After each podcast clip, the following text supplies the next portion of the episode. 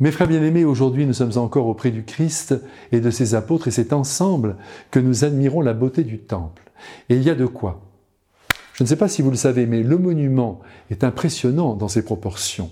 Les ex-voto qui pendent au mur attirent le regard, les 600 colonnes qui encerclent le temple lui confèrent une allure de majesté qui ne peut que bouleverser ceux qui sont sensibles à la présence de l'art dans la pierre.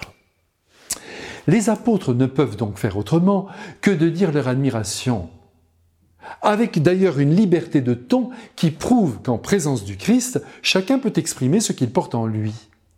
En réponse à tant d'admiration, Jésus répond, Un jour, il ne restera pas pierre sur pierre de cette maison. Mais de quelle maison parle-t-il? Du temple lui-même ou de la maison d'Israël, qui est au fond le royaume de Dieu construit sur les bases de l'Évangile, sur la sagesse du Christ.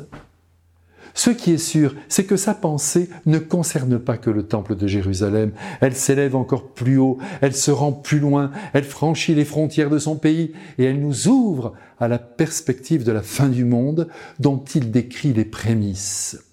Ici, je vous en prie, n'ayez pas peur. D'ailleurs, n'ayez jamais peur de quoi que ce soit.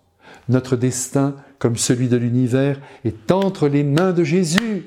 Il nous aime, il nous tient, il nous protège, et un jour, en effet, il nous emportera avec lui. La fin du monde, marquée par l'arrivée d'un nouveau monde, voilà la perspective qui nous attend. Il y a d'ailleurs des signes avant-coureurs de ce terme et de ce nouveau départ, et nous allons les contempler ensemble. La première réalité que Jésus évoque est celle du trouble des esprits causé par des personnes qui se recommanderaient de lui, mais qui n'apporteraient pas sa lumière. Sont-ils déjà à pied d'œuvre? Nous ne pouvons rien dire à ce sujet, car le monde va peut-être continuer sa course encore pendant des millions d'années. En tout cas, nous voilà sur nos gardes. N'écoutons pas passivement ceux qui nous balancent leur sauce prétendument chrétienne, mais qui jouent avec la vraie pensée du Christ contenue dans l'Évangile et dans sa vie, et peut-être plus précisément encore dans sa manière de vivre. Ensuite, Jésus évoque les guerres, les insurrections mais précise tout de suite que ce n'est pas là encore le signe de la fin.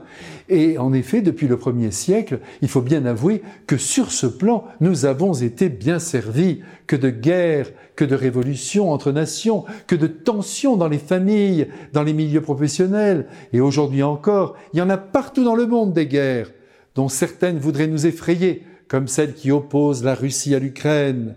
N'ayez pas peur, je vous le redis. Le Christ conduit l'histoire du monde. Il précise ensuite, alors qu'il vient de parler des guerres, qui ne seront pas, je vous le redis, le signe de la fin, que des nations vont s'affronter. Là, il semblerait que le combat s'enflamme. Et comme si cela ne suffisait pas, c'est au tour des épidémies de se répandre, des tremblements de terre de surgir ici ou là, de terribles famines. Enfin, prophétise-t-il, il y aura des signes dans le ciel. Et pour le moment, nous n'avons rien vu dans cet ordre-là. Il faut, mes frères bien-aimés, prendre très au sérieux les paroles de Jésus, encore une fois sans rien craindre, en espérant aussi, sans pour autant nous mêler des affaires du bon Dieu, que sur la terre la vie se déroule encore et encore, sans perturber outre mesure la vie quotidienne. Aussi, il nous revient à vous, comme à moi, de semer la paix et l'amour autour de nous, de ne pas provoquer la haine qui enlaidit notre temps et qui au fond nous gâche la vie. Attendons le retour du Christ, n'en cherchons pas la date, suivons l'Évangile au plus près, c'est notre boussole pour nous conduire dans la vie. Que le Christ avec son Père et l'Esprit Saint, maître de l'histoire et de chacune de nos vies, nous bénisse et nous garde confiants dans l'avenir. Amen.